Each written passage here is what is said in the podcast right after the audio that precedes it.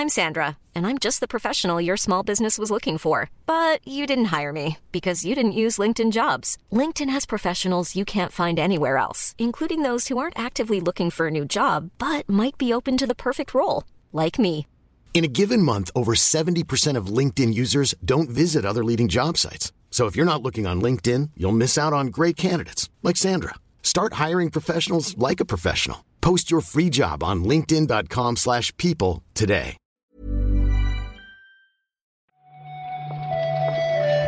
Buenos días, bienvenidas, bienvenidos a esta nueva recarga activa. Hoy toca la del jueves 30 de junio y hoy me toca grabarla solo. No, no pasa nada, no estamos peleados, ¿eh? pero ha habido la típica confusión de grabas tú, grabo yo, a mí me va bien, hostia, yo pensaba que habías dicho que tú, y yo entendí que ya estabais grabando. Bueno, al final ha sido culpa mía, como siempre, por cierto, pero, pero cuando nos hemos dado cuenta del lío, pues ya era un poco tarde y, solo podía grabar yo, así que voy a ello. Espero equivocarme lo justo, porque es verdad esto, es muy curioso que cuando hablas con alguien te equivocas menos que cuando hablas solo. Supongo que es normal, supongo que es señal de que queda por ahí algo de cordura. En fin, perdón, las noticias.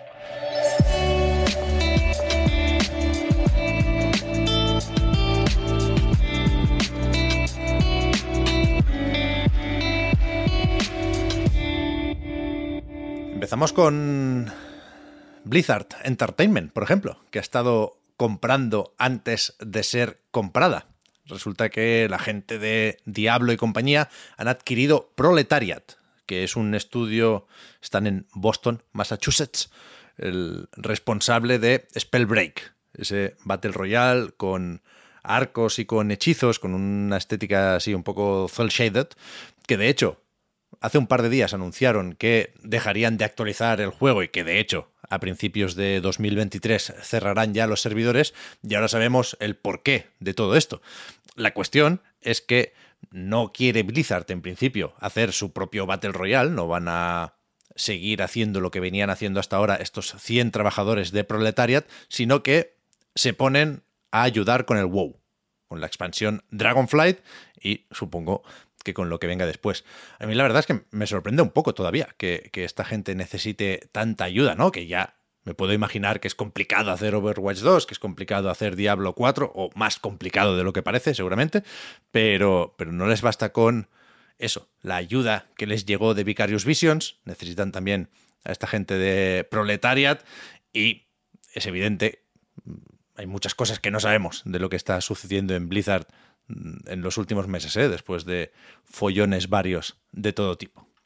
Ha habido varios movimientos, de hecho, en la industria estas últimas horas, ¿eh? y por desgracia toca hablar de despidos. Ayer leíamos primero en Bloomberg, y después lo confirmaba la propia compañía, que Niantic ha despedido a un 8% de su plantilla, entre 85 y 90 trabajadores en principio, porque, bueno, supongo que les está costando replicar el éxito de Pokémon Go, aunque este eh, sigue funcionando como un tiro, pues no han tenido un éxito mínimamente comparable.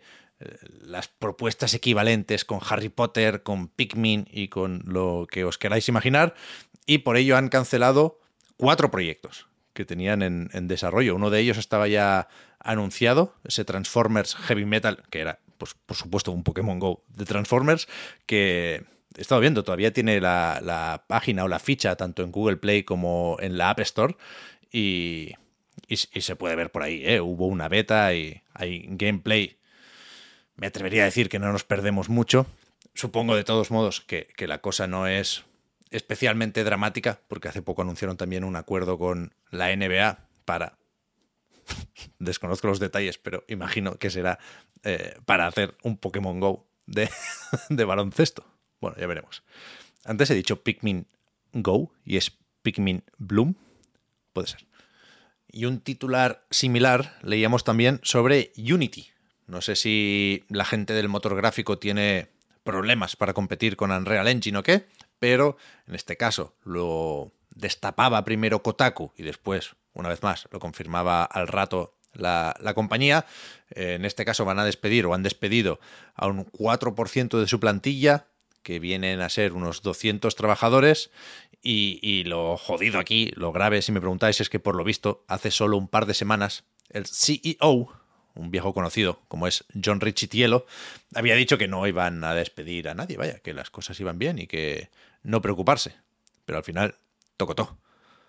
Suerte, por supuesto, a ver si encuentran algo pronto a todos los afectados por, por estos despidos. Pasando ya a los jueguicos, supongo que debemos pararnos primero un momentín en la presentación de Mario más Rabbids Sparks of Hope. Lo habíamos visto ya en, el Nintendo Direct Mini y la verdad es que no se añadió muchísima información a lo visto entonces, pero podemos destacar, por ejemplo, lo de la banda sonora. Repite, Gran Kirchhoff, que había sido ya el compositor de la primera entrega de ese Kingdom Battle, pero en la banda sonora de esta secuela, ya digo, colaboran también Yoko Shimomura, super mítica, que trabajó en la banda sonora de Street Fighter 2, después se fue a Square y pues ahí ha hecho un montón de cosas. Lo más reciente quizá es eh, Kingdom Hearts.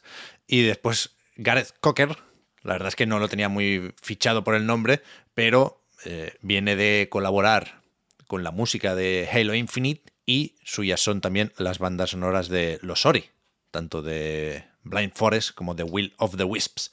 Así que una razón más, como si no hubiera ya unas cuantas, para, para esperar con ganas, vaya, ese 20 de octubre es cuando llega Sparks of Hope.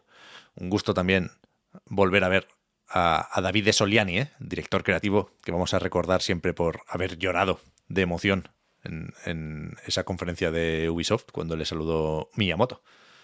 Grande David. Hay también un par de noticietas de la mano de Square Enix que publicará en todo el mundo Star Ocean The Divine Force el 27 de octubre. Es un jueves, es un poco raro esto, pero bueno, así, así lo han querido. Ayer se publicaron varios vídeos, entre ellos el tráiler para anunciar esta fecha de lanzamiento. Y a mí no me gusta especialmente cómo pinta esto de Tree pero si nos queremos poner optimistas, supongo que hay espacio para sorprender con el sistema de combate, con la historia, por supuesto, ¿eh? habrá que probarlo para saber todo esto, pero es cierto, decía que tira bastante mejor que cuando se presentó, cuando lo vimos por primera vez en aquel State of Play, así que bueno, no sé, nos lo apuntamos por si acaso, ¿no? 27 de octubre. Bastante antes, el 20 de julio, eh, también Square Enix publicará el primer DLC, forma parte del pase de expansión, para Stranger of Paradise.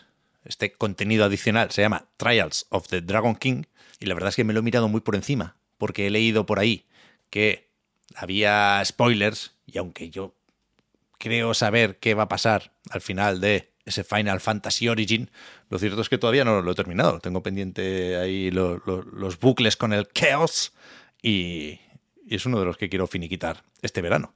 Así que, bueno, no sé.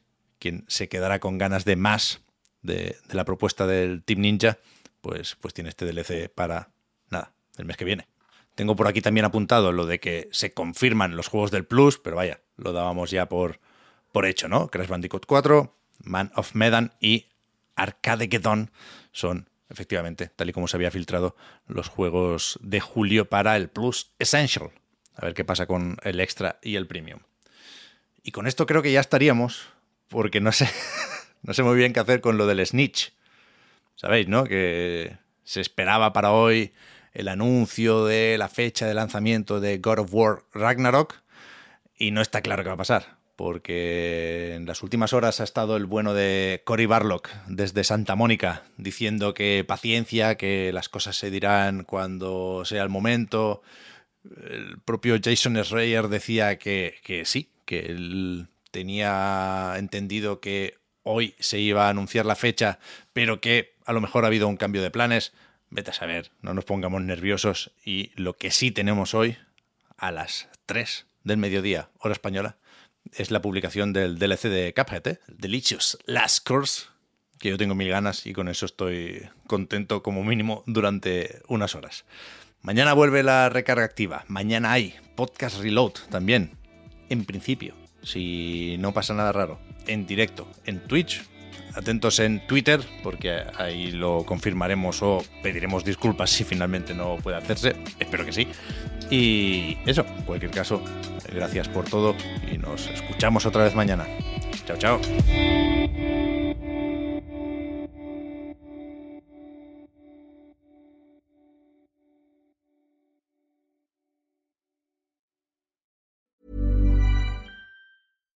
Hi, I'm Daniel, founder of Pretty Litter. Cats and cat owners deserve better than any old fashioned litter. That's why I teamed up with scientists and veterinarians to create Pretty Litter. Its innovative crystal formula has superior odor control and weighs up to 80% less than clay litter. Pretty Litter even monitors health by changing colors to help detect early signs of potential illness. It's the world's smartest kitty litter. Go to prettylitter.com and use code ACAST for 20% off your first order and a free cat toy. Terms and conditions apply. See site for details.